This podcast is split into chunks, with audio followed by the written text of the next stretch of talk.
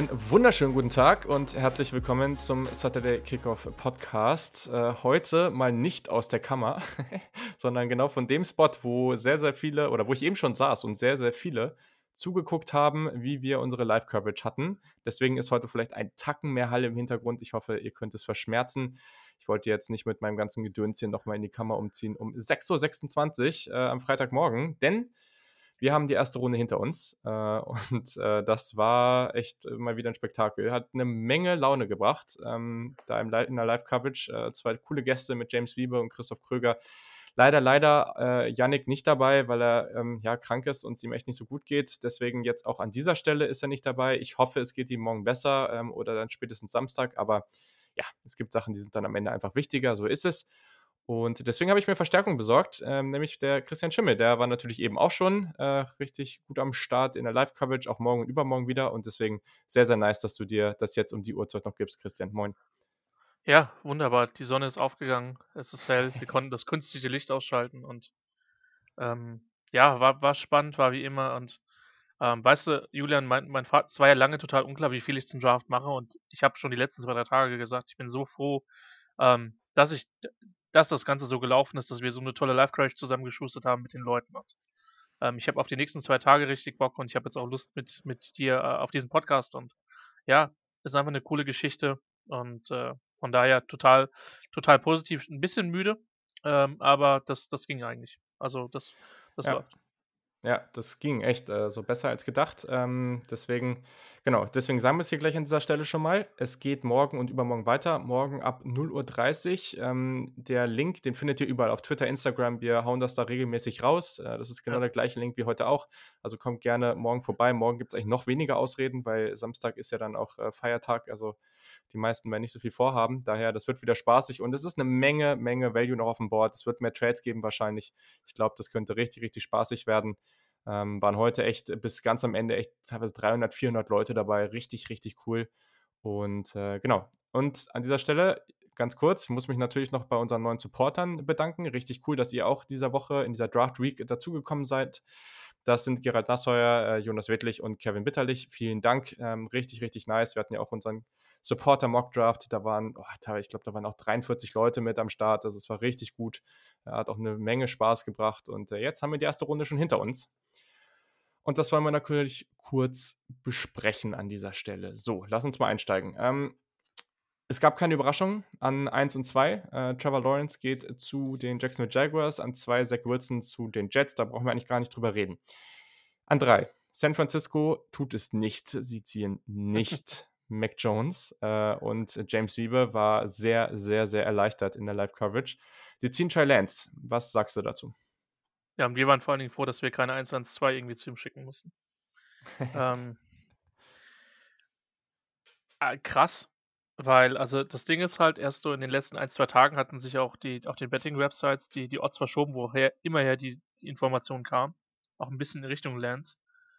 Ähm, als ich den das erste Mal gesehen habe, habe ich gedacht, boah, das ist der Spieler, den ich am allerwenigsten in der NFC West sehen will, wenn ich nicht die 49ers bin. Ähm, weil der einfach, weil ich glaube, dass Shanahan mit dem einfach Dinge anstellen kann, die echt gemein sein können für Defenses. Ähm, ich habe den Value technisch nicht so hoch, weil ich den einfach echt Concerns habe mit, mit Präzision oder so. Aber ich verstehe total, warum sie es gemacht haben. Ich verstehe es nicht. Also, äh, die meisten Leute, die, die vielleicht unser Draft Coverage gehört haben, die wissen ja auch, dass ich Mac Jones nicht so wahnsinnig hoch habe. Ähm, und deswegen fand ich das, äh, fand ich das total sinnig. Ich war überrascht, gebe ich zu. Ich habe mit Mac Jones da fix gerechnet.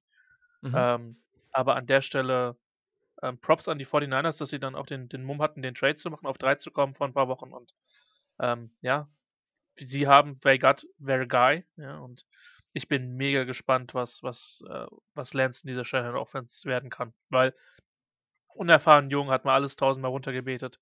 Aber ich bin froh, dass er in der Offense gelandet ist, weil ich glaube, das hätte ihn echt schlimmer treffen können. Yes, da gehe ich mit. Ähm, auf der einen Seite war ich ein bisschen traurig, weil ich dachte, das wird dann für die Panthers nichts mehr, aber da kommen wir gleich zu. ähm, an vier geht Kyle Pitts. Äh, auch nicht so überraschend. Äh, fandst du das jetzt gut oder hätten die lieber Quarterback gehen sollen? Es ist halt die Frage, ne? wenn, wenn, wenn sie halt den Quarterback gehabt hätten, auch Lance zu den Facts, hat man ja gehört, die anderen Quarterbacks weniger. Und ich vermute mal, dass sie sich, dass sie sich genau den Kopf gemacht hätten, ist Lance da oder er ist nicht da. Ähm, ich hätte da vermutlich Justin Fields gezogen, weil ich habe also Fields ist relativ klar mein dritter Quarterback und, ähm, das Argument, wenn du in dem Spot bist, dann musst du's versuchen. Auf der anderen Seite, Pitts ist schon Generational Talent. Wenn du keinen Quarterback ziehst, dann haben sie meiner Meinung nach den Spieler gezogen, den du da ziehen musst. Yes. Dann, äh, die nächsten Picks. Also, Ja'Marr Chase zu den Bengals war jetzt nicht so überraschend. Ähm, das hat man vorher schon viel gehört, auch wenn wir uns da einig waren, dass man da durchaus hätte Penei Sewell ziehen können. Äh, der kommt dann gleich noch. Ähm, an 6 war vielleicht so ein bisschen überraschend. Ähm, Jalen. Waddle, äh, Wide Receiver Alabama, ähm, also cooler Pick. Ich glaube, wir mochten das alle. Äh, wird auf jeden Fall eine gute Verstärkung sein, auch für Tour. Aber hatte ich jetzt so nicht ganz mit gerechnet, vor allem, weil Sewell sicherlich auch Sinn gemacht hätte, oder? Ja, also ich habe da eigentlich fast damit gerechnet, dass dass die Dolphins da mit mit mit mit Sewell gehen, aber ich mag Waddle. Ich habe ich habe die 3 Wide Receiver krass hoch einfach auch auf meinem Mhm. Board gehabt und, ähm, dass man jetzt Tour, der eigentlich so 'n R Rhythm und Präzisionswerfer ist, mit jemandem Waddle da hinstellt, der halt auch grade underneath total gut ist, wenn er 'n Ball in der Hand hat. Das macht schon viel Sinn, finde ich. Von daher keine Kritik von meiner von meiner Seite an der Stelle. Yes, äh, Detroit, also Justin Fields noch immer auf dem Board, Mac Jones noch immer auf dem Board Ja. und ja, das war dann natürlich spannend, weil eigentlich haben wir ja alle damit gerechnet, dass Detroit raustradet. Allerdings haben wir auch nicht damit gerechnet, dass Penei Sewell noch auf dem Board ist und den Weg sind sie dann auch gegangen, haben den Tackle von Oregon gezogen. Ich glaube, da haben wir beide nichts dran auszu also, Ne, finden wir beide okay, ähm, oder was heißt okay? Also, ist Value auf jeden Fall. Ja. Ähm, ja, und ich dachte mir schon in der Situation: „Okay, also es sind jetzt noch Sewell und Fields auf dem Board. Das heißt, ist geil und das kann ja eigentlich nur gut werden.“ So, an 7 geht er dann nicht. Es äh, der Pick ist in, das heißt, ähm, die Panthers picken und es wird von Ian Rapoport gesagt, entweder es ist Fields oder es ist Jaycee Horn, der Cornerback von South äh, South Carolina. Und ich denke mir echt keine Ahnung, was mit Justin Fields ist, aber du musst den hier nehmen. Also, du musst Mhm. den hier echt nehmen. Na ja, sie nehmen Jaycee Horn, ähm, der Cornerback, sehr physischer, äh, Cornerback, grade in Man Coverage kann der unglaublich viel, ähm, machen. Ich habe den als Cornerback 2, so, ne? Also, das ist es ist gerechtfertigt hier, vor allem, weil Caleb Farley meine Nummer 1 oder bei den meisten die Nummer 1 ja gefallen ist wegen Verletzungssorgen. Also, andere andere Geschichte. Das ist 'n guter Pick und wenn wenn Fields vorher geht, dann gibt's ja auch gar keine Debatte, dann freue ich mich darüber. Aber mit dem Quarterback aufm Board, die Wahrscheinlichkeit, dass Sam Darnold einfach was wird, ist einfach so gering. Und, oh, also, ich muss schon sagen, ich kann mich nicht wirklich über diesen Pick freuen. Ich ärgere mich schon schon sehr, weil mit Justin Fields wäre das echt hätte das richtig geil werden können. Und, ähm, klar, Cornerback ist 'n Positional Value. Ich mag ich mag den Spieler. Das ist alles gut, ne, und alles schön. Das kann solide werden. Aber du hast letztes Jahr schon deine gesamte Draft nur Defense gemacht und in der Offense die Offense ist einfach wichtiger in der in der NFL. So klar, die Panthers haben schon 'n paar gute Bausteine in der Offense, aber zieh dir halt hier noch 'n Quarterback, geh später vielleicht noch mal in die, äh, Offensive Line, hol dir vielleicht noch 'n 3., 4. Wide Receiver irgendwie und dann dann läuft das und nimm die restlichen Picks dann für, ähm für die für die Defense. Aber ich ich werde hier nicht glücklich, ehrlich nicht. Und, ähm, ja, aber du kannst vielleicht noch wir wissen, es gibt keine Objektivität, aber du kannst vielleicht eine etwas, äh, weniger subjektive Meinung hier raushauen. Ach, weißt weißt du, Julian, ich glaube, ich werde dich damit nicht glücklich machen können. Und ich glaube, selbst wenn dir das 'n Panthers-Offizieller mit ganz viel Inside Knowledge erklärt, würde er dich damit nicht glücklich machen können. Ich gehöre ja auch eher zur Fraktion, zieh lieber einmal einen Quarterback mehr hoch, wenn du in der Position Ja. bist, als einmal weniger. Ähm Horn gibt dir schon 'ne ganze Menge und und tut auch auch Dinge und spielt auch 'ne sehr wichtige Position. Ja. Ähm, und es ist aber genau der Punkt, wenn jemand A entweder es tradet jemand vor dich mit den Lions oder es gibt dir jemand Haus und Hof für 8 und du bist nicht überzeugt von Fields, aber du kriegst dann zumindestens du wirst mit Picks zugeballert, weil jemand vor Denver vielleicht will. Und du gehst dann runter und du weißt, du kriegst den Quarterback nicht, aber du kriegst dann Material, um dann nächstes Jahr vielleicht einen Quarterback zu picken. Das sind andere Situationen, dass dass der hier also, die müssen einfach ernsthafte Concerns gehabt haben, weil also, so hart wie's halt klingt, wenn ich jetzt hier nur sportliche Concerns habe, dann picke ich den trotzdem an 8. Also, Ja. hallo, ich muss nicht hochtraden, ähm, und Fields hat auch aufm Platz genug gezeigt, dass du ihn da ziehen kannst. Ähm, von daher, ähm, Horn gibt dir mit Sicherheit einiges an an Man-Coverage-Qualitäten, an an also, auch 'n Spieler, den ich lieber in meiner Mannschaft habe als beim Gegner, definitiv, allein von Mhm. der mentalen Attitüde von ihm. Trotzdem ich konnte deine Haltung und deine Wahrnehmung während der Live-Coverage noch jetzt total gut verstehen. Und ich denke da ähnlich. Und ich weiß, dass ich total angefressen wäre, wenn die Chargers in der Situation gewesen wären. Hundertprozentig. Ja. Ja, das macht Sinn. Es ist einfach der Prozess. Es ist und bleibt der Prozess, weil du musst nicht hochtraden, um ihn zu holen. Und selbst, äh, ist scheißegal, vielleicht selbst wenn die Wahrscheinlichkeit genauso hoch wäre, dass Sam Darnold gut wird und dass Justin Fields gut wird, du hast bei Sam Darnold nur ein Jahr, um ihn wirklich zu evaluieren. So, ne? Und, und dann musst du ihn halt eigentlich schon bald bezahlen oder, äh, oder halt dann nicht. Und du musst das halt sehr schnell rausfinden. Und du hast bei Justin Fields mehr Zeit. Es ist dann in den ersten paar Jahren weniger Geld, was du für ihn ausgeben musst. Ähm, ja, also er passt auch, ja, naja, wohl, das ist besser zur Timeline, das ist gar nicht so der große Punkt. Aber es spricht alles dafür. Ist äh, sehr, sehr schade. Gut. An 9 ähm, ist was passiert, äh, was den Dallas Cowboys sicherlich nicht geschmeckt hat, denn beide Cornerbacks und damit der zweite, nämlich Patrick Sertain, der zweite von Alabama, ist gegangen ähm, zu den Broncos. Auch die haben sich nicht für Justin Fields entschieden. Und ja, das war natürlich dann spannend. Ähm, erstmal, magst du den Fit? Bist du, bist du das, findest du das okay oder findest du auch hier das kritisch, dass sie nicht äh, Fields gezogen haben? Äh, also grundsätzlich gilt erstmal für Denver dasselbe wie für äh, die Panthers. Ich, du weißt ja, ich bin ein Teddy Bridgewater Verteidiger und erster Vorsitzender des Fanclubs. Ich verstehe aber auch seine Limitations und über, über äh, den Kollegen Locke müssen wir, glaube ich, nicht zwingend äh, in der Debatte reden. Ja, also grundsätzlich gilt, gilt dasselbe.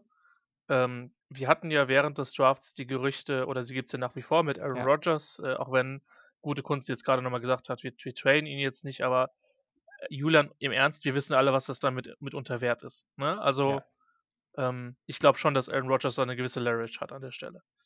Ähm, und insofern gilt erstmal dasselbe, dass ich prinzipiell gesagt hätte, du musst eigentlich einen Quarterback picken. Warten wir es mal ab, wenn die bis zum Ende des Drafts oder kurz nach dem Draft dann Rodgers haben, dann oder die sind confident genug, den zu bekommen. Auf der anderen Seite werden jetzt halt auch andere Teams hellhörig, ne? Und werden jetzt sagen, aber Green Bay, wir würden euch ein Angebot machen, das ihr vielleicht jetzt ablehnt, aber in zwei Wochen vielleicht nicht mehr. Ähm, insofern, ich wäre da vermutlich auch mit Fields gegangen. Ich mag Sertan halt ein bisschen lieber als Horn. Der hat für mich weniger Fragezeichen. Horn hat für, für mich die höhere Upside, äh, weil er auch athletisch besser ist als Sertan.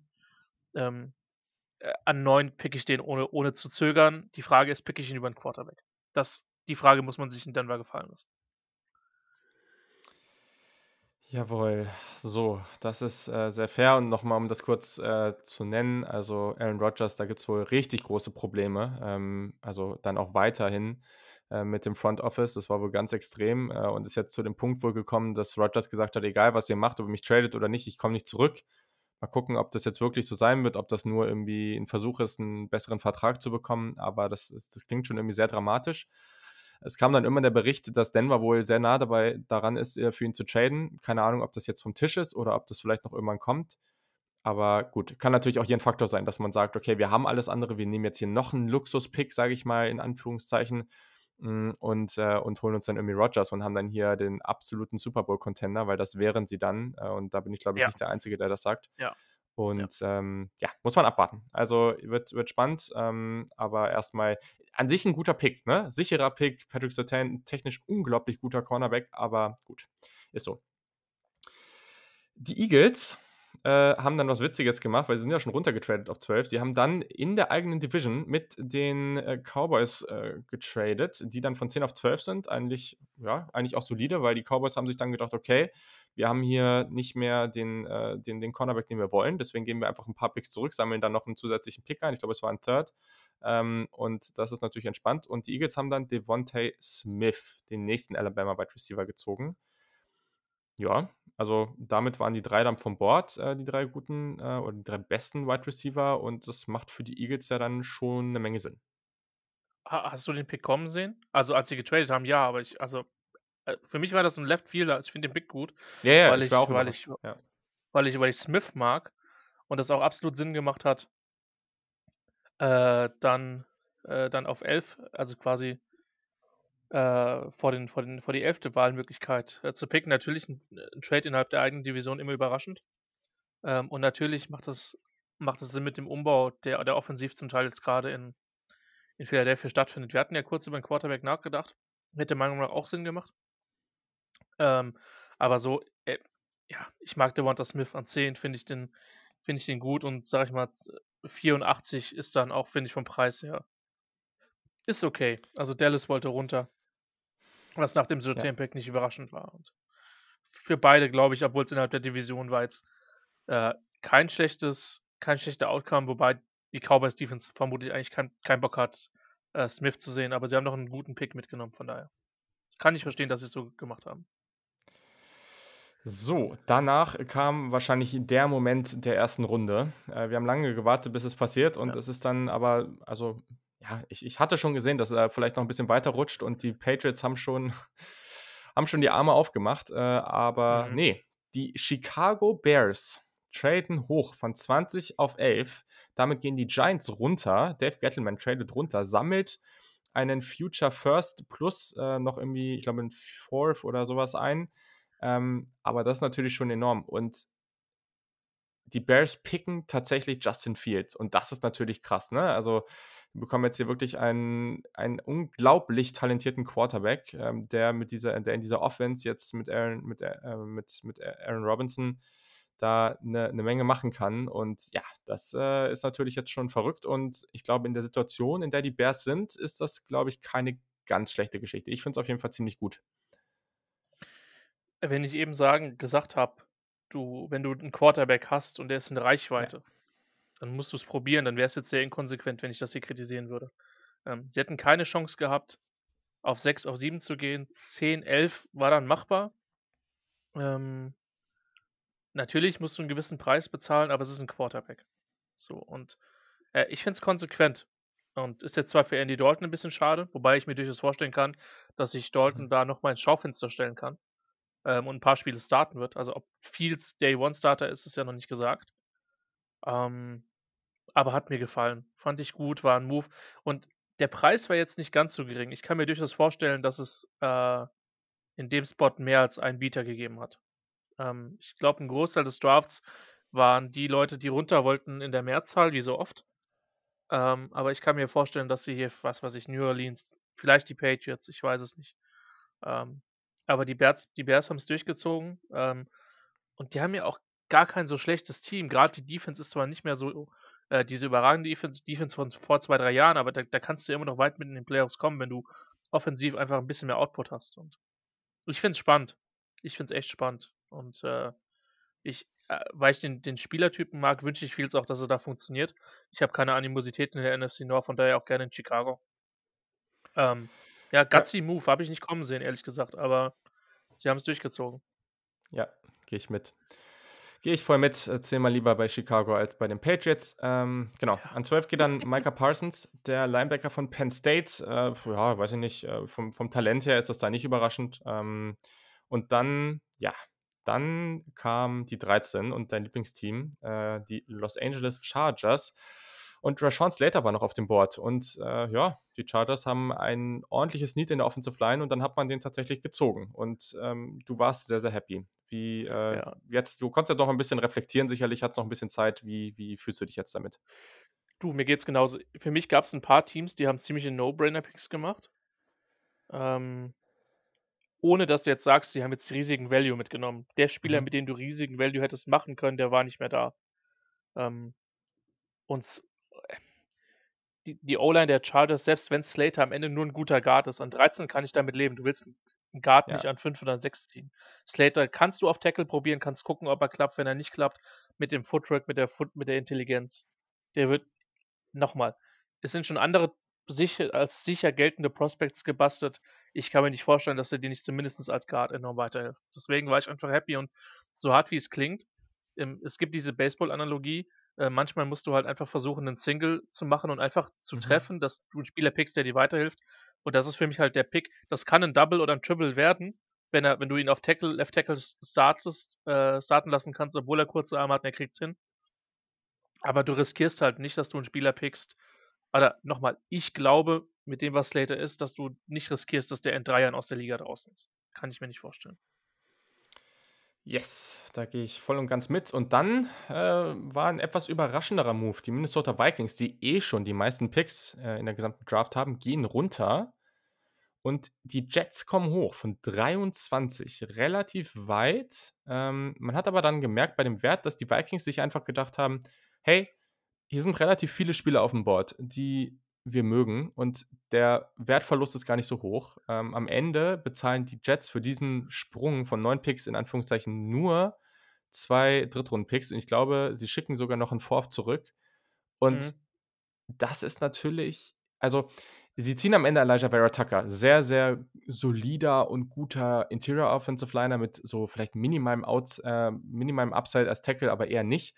Und ich war erst ein bisschen überrascht und dachte erst so: „Boah, für den Sprung musst du garantiert irgendwie 'n First abgeben“ und das hätte ich nicht gefeiert. Auch wenn auch wenn du sagst, die Jets sind vielleicht auf einem guten Weg, die haben mehrere Picks auch nächstes Jahr, aber ich hätte es nicht gefeiert. Mit dem Wert sage ich so, es macht aus Vikings Sicht irgendwie Sinn und für die Jets keine Ahnung, ob das jetzt sein musste, aber wenn das der Spieler ist, den du feierst, den du hoch auf dem Board hast und das war anscheinend bei vielen Teams so und ich ich hatte den auch in der Range, also ich mag den, ähm, dann kann man also, ich finde, ich kann es nicht so heftig kritisieren, wie ich erst dachte. Oder ich weiß gar nicht, ob ich's überhaupt großartig kritisieren würde. Man man hat ihn ja oft zu den Chargers gelesen, wenn Slater und Sewell nicht mehr da gewesen sind. Der ich glaube tatsächlich das, was du gesagt hast, dass der in NFL-Kreisen mehr Anerkennung bekommen hat als in Draft-Nerd-Kreisen. Ähm, was ich gut finde, dass sie natürlich versuchen, ähm, ihre Franchise mit Zach Wilson zu protecten. Ähm der Uptrade war relativ günstig. Ich finde, es ist halt 'ne krass tiefe O-Line-Klasse und ich finde, du findest auch noch immer noch gute Spieler. Die Sache ist aber simpel: Wenn du für den Preis 'n Spieler bekommst, den du vielleicht in den Top 10 oder so hast, hey, bin ich fein mit. Alles okay. Ja. Machen, machen. Und grade wenn's deine Franchise, äh, beschützt. Von daher also 'n Defense-Spieler hätte ich vielleicht schwierig gefunden, ähm, aber, äh, von von von von der Idee dahinter her kann ich das schon nachvollziehen. Ja, Zach Wilson bekommt Unterstützung in Form von Protection und jetzt kann man mal gucken, was man jetzt, äh, dann in den nächsten Runden noch so noch so reißen kann. Ähm, vielleicht irgendwie ja, mal gucken. Sie haben sich ja Receiver geholt, also mal schauen. So, an 15 ist es dann passiert. Ähm, die die Memes und die GIFs, äh, sind schon im gesamten Internet verteilt, wie Mac Jones, äh, da losmarschiert ist, denn es hätte nicht besser passen können. Mac Jones ist der neue Quarterback der New England Patriots und, äh, ja, ich weiß gar nicht, äh, wir haben da natürlich ausführlich drüber geredet, aber was ist 'n jetzt so dein Take dazu? Also, wir hatten wir haben den ja alle deutlich tiefer so, aber findest du das trotzdem okay? Na ja, mein Take ist halt, dass ey, äh, du musst nicht uptraden, dir fällt der Quarterback in der in deine Lap quasi, also mach's halt. Natürlich habe ich den niedriger. Ähm, der Zyniker in mir würde auch sagen, die äh, die die Drafterfolge der Patriots in den letzten Jahren sind eher überschaubar äh, von den Spielern, die wirklich funktioniert haben, äh, aus unterschiedlichen Gründen. Trotzdem, also, man hat letztes Jahr gesehen, was die Patriots zurückgehalten hat. Das war A 'ne 'ne üble Skillgruppe.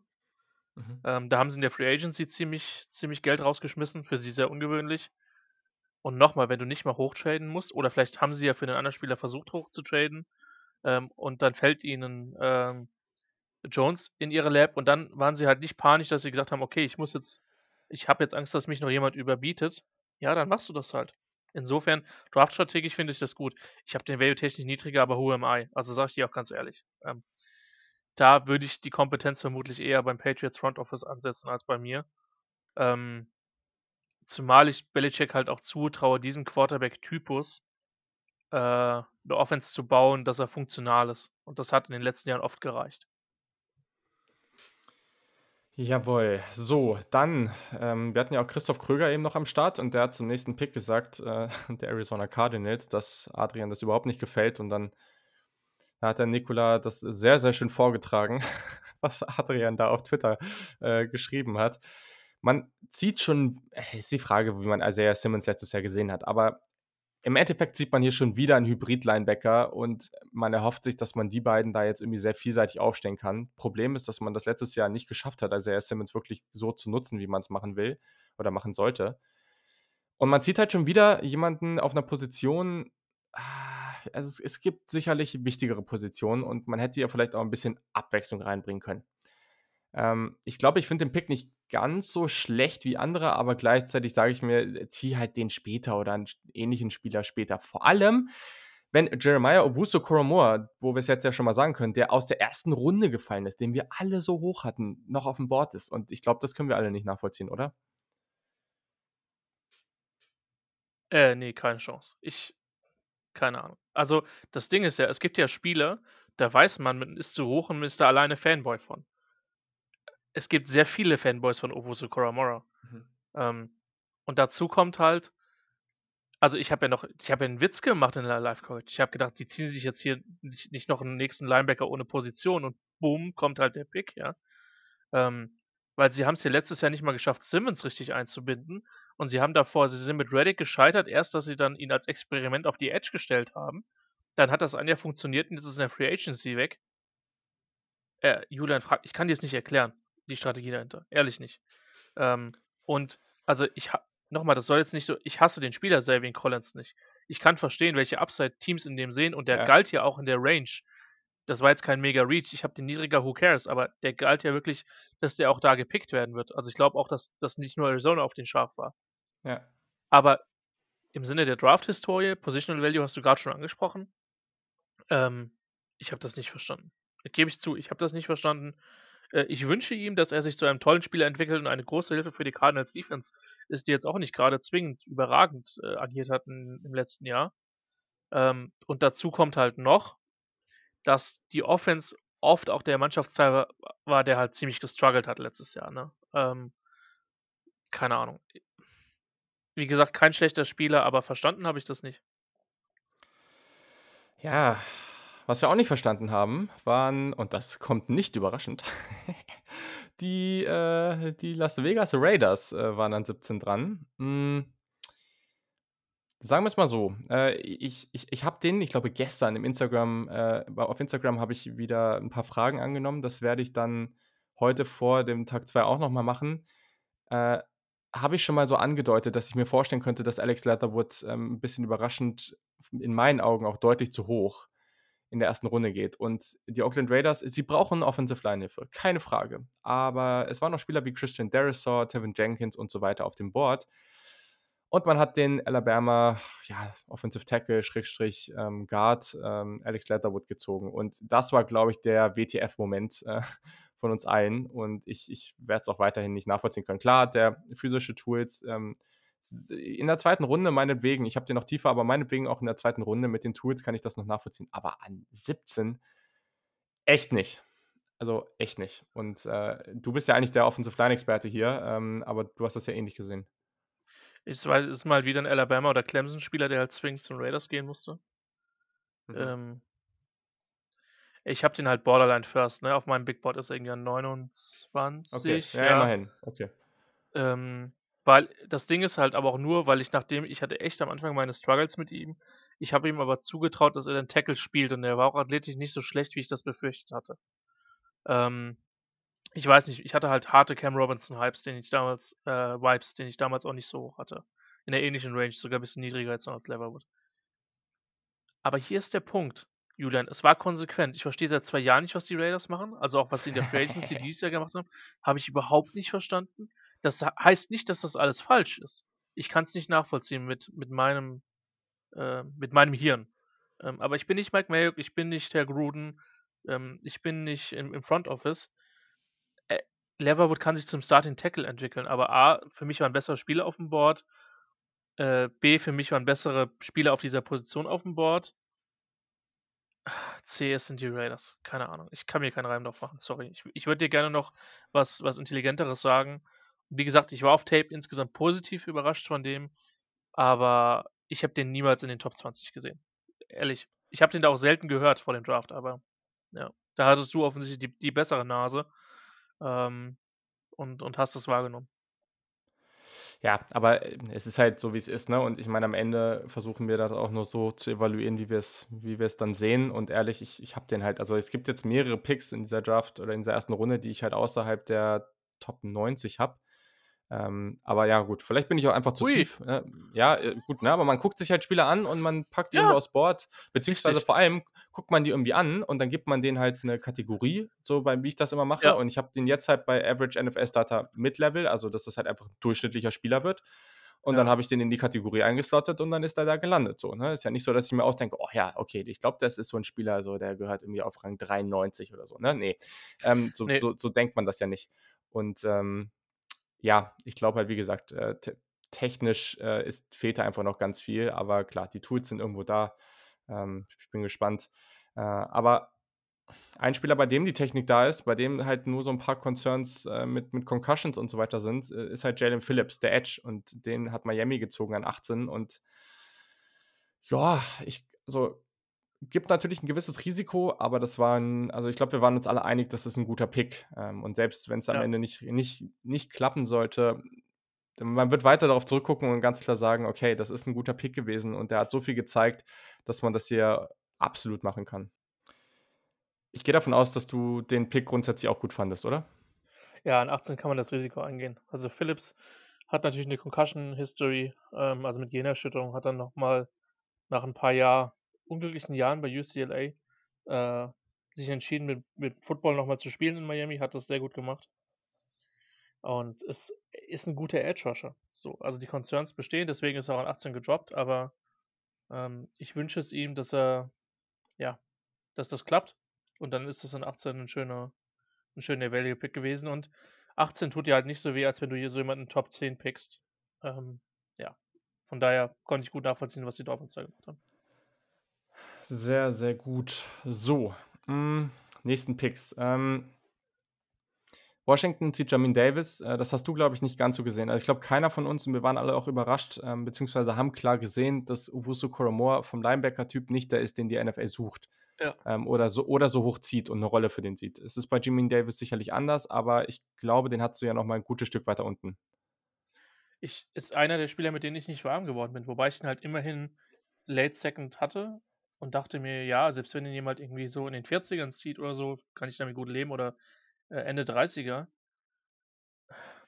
Ich verstehe, dass du dieses Jahr nicht und ich habe irgendwie gestern oder vorgestern noch mal ziemlich viel Linebacker quer geguckt, also noch mal, um Impressionen oder Eindrücke von Spielern zu bekommen. Ich verstehe, dass du es gemacht hast, weil ich finde die Klasse auch nicht so tief. Es gibt viele Spieler, wo ich richtige Fra also, wo ich größere Fragezeichen habe als Davis. Aber, äh, ich fand ihn auf Tape nicht so geil von dem, was ich gelesen habe, weil, äh, der kam ja die letzten 2, 3 Tage hier, wird in die erste Runde rutschen. Das war nicht so krass überraschend.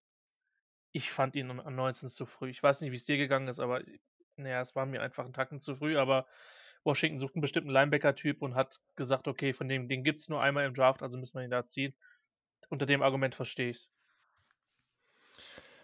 Ja, also der ist natürlich schon stark geklettert in den letzten Wochen. Ähm, ich mag den und grade durch diese Länge, die das Tackling, ähm, das, was der auch so mit seiner Athletik, mit seiner Range mitbringt, da ist schon viel dabei, was sehr spannend ist. Äh, für mich eher so jemand, den ich dann irgendwie Anfang, Mitte 2. Runde ziehe. Ich glaube, damit hätte ich mich wohler gefühlt, aber okay. Also, ich finde es auch nicht komplett schlimm. Ich glaube auch grade hinter dieser Defensive Line kann das spannend werden, aber ja, gut. Wir haben ja schon im Mock-Draft festgestellt, dass das jetzt hier einfach 'ne Range ist, wo du fast also, wo du kaum aus einfach aus unserer Sicht, ne, weil am Ende ist ja unser Board auch nicht wirklich wichtig, ähm, wo du kaum Value bekommen kannst. So, und und da wollen natürlich aber auch nicht so viele Teams hoch, weil wenn da jetzt halt grad nicht so der Value-Spot ist ich glaube, es wird eher passieren, dass die Teams halt morgen irgendwie in in die frühe 2. oder Mitte 2. Runde hochtraden. Ähm, ja. Aber ein Team, was das Value-technisch sehr gut gemacht hat, sind eben die Giants. Die haben an 20 ist die Frage, wo man Kadarius Toney hat, ne? Also, wir waren auch nicht alle uns so einig, dass wir den, äh, da ziehen würden, aber man gibt jetzt oder man schafft die Möglichkeiten, dass Daniel Jones alles hat, um wirklich jetzt, ja, das liefern zu müssen, was man von ihm erwartet. Und wenn er das nicht tut, dann hat man nächstes Jahr 2 Firsts und kann äh, kann eigentlich tun und lassen, was man möchte. Und das ist ja eigentlich ziemlich ideal.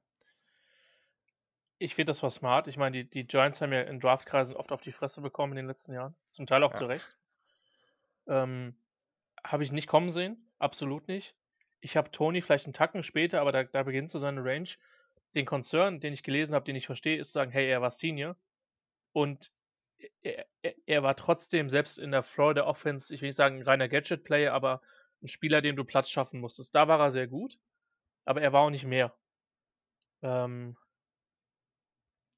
aber ich sage mal so, dass du auf 'n Slotspieler mit dem, was sie jetzt in der Free Agency gemacht haben, plus dem Downtrade selbst wenn der value-technisch nicht ganz da ist, wo man ihn hat, von der von der Strategie, von der Ausführung Giants, super Job gemacht, meiner Meinung nach. Also Ja. kann ich nicht kritisieren. Das war clever und, äh, es ist das, was wir in der Live Coverage gesagt haben. Keine Entschuldigung mehr für Daniel Jones. Letztes Jahr ein Tackle hochgedraftet, der erst zum Ende der Saison ein bisschen gekommen ist. Der hatte am Anfang seine Probleme. Ähm, und jetzt mit Tony noch eine weitere Receiver-Waffe, dazu Golladay, den ich halt bei den Lions immer gefeiert habe. Also ich mag den Spieler einfach. Da ist schon echt was da. Und wenn Jones nur ansatzweise da dran kommt, was die Giants sich von ihm versprechen, dann werden die offensiv, böse Zungen würden sagen, trotz Jason Garrett, eine der spannenderen Mannschaften, spannenderen Mannschaften nächstes, nächste Saison. Ja, drumherum. Also mit, mit Barclay, mit Golladay, hast du ja schon angesprochen, Tony und so weiter und so fort. Da ist jetzt eine Menge Firepower da. Ähm, und das wird auf jeden Fall spannend, ob Daniel Jones das jetzt nutzen kann oder eben zurückhält. So, ich glaube, das wird relativ klar werden. So. Und wenn wir jetzt mal durchgehen, ähm, jetzt nicht mehr jeden einzelnen Pick hier besprechen, die Colts mit Quitty Pay, ein sehr Colts-mäßiger Pick, ähm, fanden wir alle ganz gut. Caleb Farley an 22. Ähm, wir hatten gedacht, dass der später geht, aber vom Talent sind wir uns ja alle einig, dass der stark ist. Ähm, die Vikings sind runtergetradet und bekommen einen Spieler, den viele erwartet haben, dass sie den an 14 nehmen könnten, in Christian Derisor. Und ja. einer dieser Spieler in der Offensive Tackle-Klasse, die, wo gefühlt alle kurze Arme haben, der halt eben nicht zu kurze Arme hat. Und also die Vikings haben noch mehr Picks mitgenommen. Die haben jetzt so viel, also sie hatten vorher schon viele Picks und jetzt noch mehr das ist richtiges Value Play. Also ich bin, ich bin gespannt, wo das hingeht. Aber gerade für dich, also ich hatte es ja auch so wahrgenommen, dass du das äh, positiv fandest. Das, das war stark. Ich hätte ihn auch an, ich hätte ich hätte äh, Darius an 13 nicht gehasst äh, mhm. zu den Chargers. Ähm, und also so, so sehr ich den Jets, den Trade von den Jets verstehen kann, und sie müssen ja Vera Tucker deutlich höher gehabt haben als Darius so. Sonst machst du den Move an der Stelle nicht. Ähm, für mich war das perfekt gespielt von, den, von Minnesota. Weil der, also für mich ist Darius der bessere Spieler. Natürlich, die Teamboards sind unterschiedlich. Äh, aber das war einfach clever. Ja, noch, noch Value mitgenommen und gerade weil sie wussten, wir kommen jetzt in einen Bereich, wo die, wo, wo die Prospects vermutlich relativ nah beieinander gegradet sind. Also top gemacht. Ich mag Darius so, der wird, der wird den im Run, im Run-Blocking so viel geben. Ähm, und ich glaube, dass der auch als Pass Protector überleben kann. Und ja, smart. Smart von den Vikings. Cool. Es ist witzig, weil ich habe immer wieder gesagt, dass, die, dass das Ende der ersten Runde spannend werden könnte, weil wir keine Ahnung haben. Aber ehrlich gesagt habe ich mir diese Spieler, die jetzt so kommen, also fast alle habe ich mir irgendwie in dieser Range ähm, vorgestellt und gab eigentlich gar nicht so viele Überraschungen jetzt hier. Du darfst dich gerne nochmal zu den beiden Running Backs äußern. Also Najee Harris an 24 war ja, äh, hatten wir alle mit gerechnet. An 25 kommt dann Travis Etienne und mhm. das heißt, dass die Jaguars jetzt äh, das Backfield der Clemson Tigers mit äh, Trevor Lawrence und Travis Etienne einfach so übernehmen. Und äh, es gab schon die Aussage, dass man mit äh, Robinson, mit Hyde äh, schon den gute, guten One-Two-Punch hat und Travis Etienne jetzt den Receiving Back, ähm, den man sich jetzt in der ersten Runde zieht. Was sagst du denn dazu? Laden zumachen. wenn, du das, wenn das deine Begründung für 25 ist, dann Laden zumachen. Ähm, ich mag Etienne. Ich, äh, ich, das Ding ist halt, ich bin keiner, der sagt, du kannst Running Backs nicht in der ersten Runde ziehen. Ich bin mittlerweile auf dem Tritt, dass ich sagen würde, das musst du für ein außergewöhnlich gutes Talent machen. Ich bin ehrlich, ich habe Harris und Etienne beide da nicht. Das sind für mich beide Second Rounder. Mhm. Ähm, das macht es vielleicht nochmal schwieriger. Ähm, dieser, dieser Pick zu den, zu den Steelers mit Harris, der steht ja in den letzten gefühlt 32 Mockdrafts, die ich gesehen habe. Ähm, keine Ahnung, hätte, hätte ich nicht zwingend gemacht. Äh, das Ding ist, die Begründung für den Etienne Pegula ist für mich halt. Also, ja. da, da möchte ich mit meinem Kopf halt wirklich auf die Tischplatte gehen. Sorry, dass ich es so hart sage. Und Jacksonville-Fans haben viel, viel, viel Mist gesehen in der Offense. Und das kann alles klappen. Und sie haben immerhin an 1 keinen kein Mist gebaut. Ah, aber es schüttelt mich ein bisschen. Yes, verstehe ich. Äh, bin ich voll bei dir. So, und danach, ja, wir hatten danach äh, Greg Newsom, ein sehr, sehr spannender Pick von den Browns. Ähm, fanden wir alle gut. Rashad Bateman geht tatsächlich zu den Ravens. Äh, der perfekte Fit in dieser Offense. Einfach mein sehr sicheres Target für Lamar Jackson. Danach Peyton Turner mochte ich sehr. Ähm, der Defensive End äh, Edge-Spieler, der, der zu den Saints geht. Ähm, die Packers ziehen sich weil sie sehr, sehr viel Stress mit Aaron Rodgers haben. Natürlich kein Wide Receiver für ihn, äh, sondern Eric Stokes, ein Cornerback. Ähm, alles danach, ja, danach Gregory Rousseau, der Edge von, oder ja, Defensive Liner, nenne ich ihn jetzt mal, von Miami, von Miami mit sehr viel Talent ähm, und sehr viel Tools, aber noch nicht so, also sehr, sehr, sehr roh ähm, zu den Bills. Gleiches gilt irgendwo für Jason Oway, auch wenn es äh, sich auf eine andere Art und Weise äußert, ähm, ziehen die Ravens da hier 'n ja, einfach jemanden, den sie da noch mal sicherlich weiterentwickeln können. Und Joe Tryon, der Edge von Washington. Bei den Spielern, ähm, hast du da vielleicht irgendwie ein, 2 Namen, die dir oder ein, 2 Picks, wo du sagst, das hat dir sehr gefallen oder eben gar nicht? Bateman war 'n super Fit. Ich hätte nicht gedacht, dass der in 27 noch da ist. Ich verstehe es aber aufgrund der Saison. Mhm. Ähm, wenn man Turner beibringt, mit niedrigerem Pedal-Level zu spielen, dann kann der was werden. Da habe ich mich schwer getan. Und Tryon also, das Ding ist, wenn es ein Team gibt, das sich diesen Pick leisten kann, dann ist es Tampa Bay mit der krassen äh, mit dem mit der krassen Mannschaft, die sie haben. Also, der die haben ja de facto so gut wie keinen Need. Da Ja. kann ich mir auch so 'n Freak wie Tryon halt dr draften, der halt unfassbar äh, unfassbar, äh, athletische Werte äh, gezeigt hat.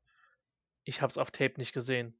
Also, vielleicht kriegen sie den hin, war auch 'ne etwas schräge Scheme-Fit da in Washington. Oder sagen wir's mal so, die Washington Defense, also die der die der Hu Huskies im College Football, die stellt bestimmte Anforderungen an Spielertypen. Das wird man auch bei bei Onwuzurike, der jetzt auch nicht in der ersten Runde gegangen ist, im Defensive Tackle noch mal zu besprechen haben oder bei auch bei Elijah Molden, ähm, die zum Teil sehr interessante Rollen spielen müssen, die nicht zwingend immer dem Skillset fitten. Das war bei Tryon halt auch der Fall. Ich habe es halt absolut nicht gesehen bei ihm. Also, ich habe ihn irgendwie in der 3. Runde und deswegen aber hey, wenn's 'n Team gibt, was sich den Pick leisten kann, dann die Bucks. Ja, damit sind wir fast am Ende. Äh, 'ne sehr spannende 1. Runde gewesen. 'Ne Menge passiert, was wir so sicherlich nicht erwartet haben. Ähm, ja, wenn du jetzt einfach durchgehst, äh, und und die Teams nennst, äh, die für dich jetzt erst mal nach der 1. Runde die Gewinner sind, wen wen hast du da? Äh, spontan Bears, Vikings. Ich mag auch Sewell an 7 zu den Lions sehr. Es ist irgendwie Mhm. NFC North lastig. Und Baltimore. Mal wieder Baltimore. Es ist langweilig, ich sage es gefühlt jedes Jahr, aber gib mir noch die Ravens dazu. Okay, ja, ich glaube, bei den Teams gehe ich grundsätzlich mit. Ich würde auch die Browns noch mal nennen, weil da hinten einfach entspannt zu sitzen Owusu-Koramoah wäre nice gewesen, aber auch Newsome finde ich da wirklich, wirklich schön. Also, cooler Pick. Ähm, ich weiß nicht, ob du sie genannt hast, äh, Miami würde ich auch noch mal reinwerfen. Ich glaube, äh, die haben sich auf jeden Fall deutlich verstärkt, äh, mit diesen beiden Picks und jetzt auch nicht irgendwie da irgend 'n Running Back oder irgendwas gezogen, was nicht relevant ist, ne? Sondern du hast halt wirklich 'n 'n Wide Receiver, der echt 'n Unterschied machen kann und der zu jeder Zeit respektiert werden muss mit dem Speed in Jaylen Waddle und dann diesen Edge mit Jaelan Phillips. Aber ja, also die Bears sind ganz klar das Team hier, was äh, was den Splash gemacht hat, äh, wenn man wenn man in äh, in in in Worten von äh, aus Draft Day, dem Film spricht, äh, und, äh, das war aber auch gut und wir mögen's alle. Und am Ende, ehrlich, San Francisco. Sie haben nicht das gemacht, was wir alle befürchtet haben. Sie haben Trey Lance gezogen und das ist natürlich ganz schön. Ich freue mich für James. Und, ähm, ja, wenn du jetzt noch also, wir wollen ja eigentlich nicht in 'ner negativen Note, äh, aufhören, aber wenn du jetzt hier noch 1, 2 Teams hast, wo du sagst, so, das hat dir überhaupt nicht gefallen, wer wäre das? Sorry, Raiders. Ja. Und Und sonst? Ja, Cardinals halt, ne? Also, ohne den Spieler zu hassen. Ja. Aber diese beiden Back-to-Back-Picks von 16 und 17 ja, und rein von meinem Board her halt noch Washington. Aber bei bei Washington verstehe ich halt noch, dass du diesen Spielertyp Mhm. willst. Bei den anderen beiden verstehe ich's zum Teil auch aus strategischen Gründen nicht, aber ja. Ja. Hast du noch jemanden? Ähm, also, ehrlich, ich ich Jacksonville, weil Ja. den 1. Pick machen, das kann jeder. Also, Ja, das das ist auch immer was Ja, natürlich ist das nett, aber das ist halt nix, was also, das erfordert 0 Talent im Scouting, wirklich 0. Ja. So, und an 25 hier Travis Etienne zu nehmen, äh, also, da sind wir wieder beim Punkt so, ne? Also, auch mit Najee Harris finde ich auch nicht geil. Ja. Aber okay, äh, aber das ist echt so 'n Team, die brauchen so viel, ne? Und das ist echt 'n Spieler, das das bringt ja das ist ich mache hier wieder meinen typischen Punkt. Der Typ kann Barry Sanders werden. Das ist mir wirklich scheißegal. Der kann der beste Running Back aller Zeiten werden und trotzdem finde ich den Pick immer noch nicht gut. Ja, Und, ähm, ja, das, äh war's dann aber, glaube ich, auch an dieser Stelle. Ähm, und ehrlich, ja, äh, das ist jetzt der Fan, der aus mir spricht, aber J.C. Horn ist 'n guter Spieler, aber das war einfach 'ne Riesenchance, die man da hat verpa Ja. äh, verpasst hat als Panthers und das nervt mich. Und ich freue mich weil ich bin gespannt, was in den nächsten Tagen kommt. Ähm, ich werde jetzt schon irgendwie oder tue ich eh schon, aber ich schiele jetzt schon mit 'nem halben Auge oder einem Auge irgendwie auf die QB-Klasse nächstes Jahr, weil ich echt nicht dran glau oder weil ich echt glaube, dass man da potenziell wieder ran muss. Ähm, aber ich ich ja, es ist echt 'n bisschen schade. Also, ich hätte mich gerne über Horn gefreut, was so gewesen wäre, wenn jetzt einfach, äh, Detroit oder irgendwer anders hochgegangen wäre und und Fields genommen hätte, aber ich glaube, da spielt halt auch viel Subjektives oder viel Fan-Dasein mit, weil ja gut, ich sitze hier als äh, riesen Ohio State-Fan, ne? Und, und da war die Ja. Chance, dass dein QB, ähm, den du so sehr gefeiert hast bei deiner Uni, da jetzt zu deinem Lieblingsteam kommt äh, und, und die lassen es einfach, äh, wobei es für viele Leute sehr, sehr offensichtlich ist, verstreichen. Ich freue mich für die Bears. Ähm, die können wahrscheinlich ihre eigene, ihr eigenes Glück kaum fassen. Aber sie haben den richtigen Move gemacht, ne? Und deswegen äh, sicherlich der Gewinner der ersten Runde. Cool, sehr schön. Also, wir hoffen äh, sehr, dass es Yannick dann morgen besser geht und wenn nicht, dann Ja. übermorgen. Ähm, und an dieser Stelle auch nochmal gute Besserung. Sehr, sehr cool, dass ihr wieder eingeschaltet habt. Kommt unbedingt morgen Abend oder morgen Nacht dann dazu. Das wird nochmal richtig, richtig unterhaltsam. Ihr könnt natürlich im Chat auch Fragen stellen. Ähm, morgen auch auf Instagram, der Kick, unbedingt folgen. Da könnt ihr mir auch nochmal Fragen stellen, die ich euch, euch da beantworte. Ähm, das wird auf jeden Fall nochmal eine coole Veranstaltung jetzt zum Wochenende hin. 0.30 Uhr geht's los. Wenn ihr Fragen habt, schreibt uns. Twitter auch, der Kick. Also ganz entspannt. Folgt, ähm, folgt Christian natürlich. At Chris5sh war es, ne? Perfekt. Und das um diese Zeit noch, Julian, mein Respekt. Ja.